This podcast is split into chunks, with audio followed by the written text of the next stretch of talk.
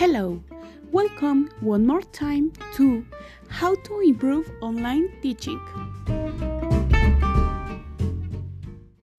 As we all know, the virtual classes are very boring for students.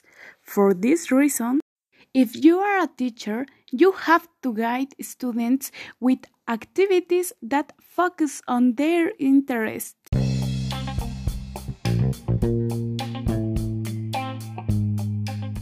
Below, I share some educational platforms that are useful in the classroom.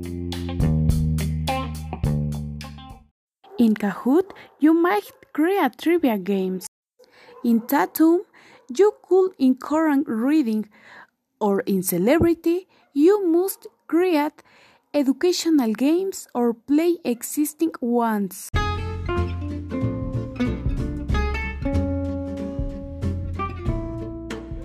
Finally, the teacher is who motivates the students. See you in another episode. Goodbye.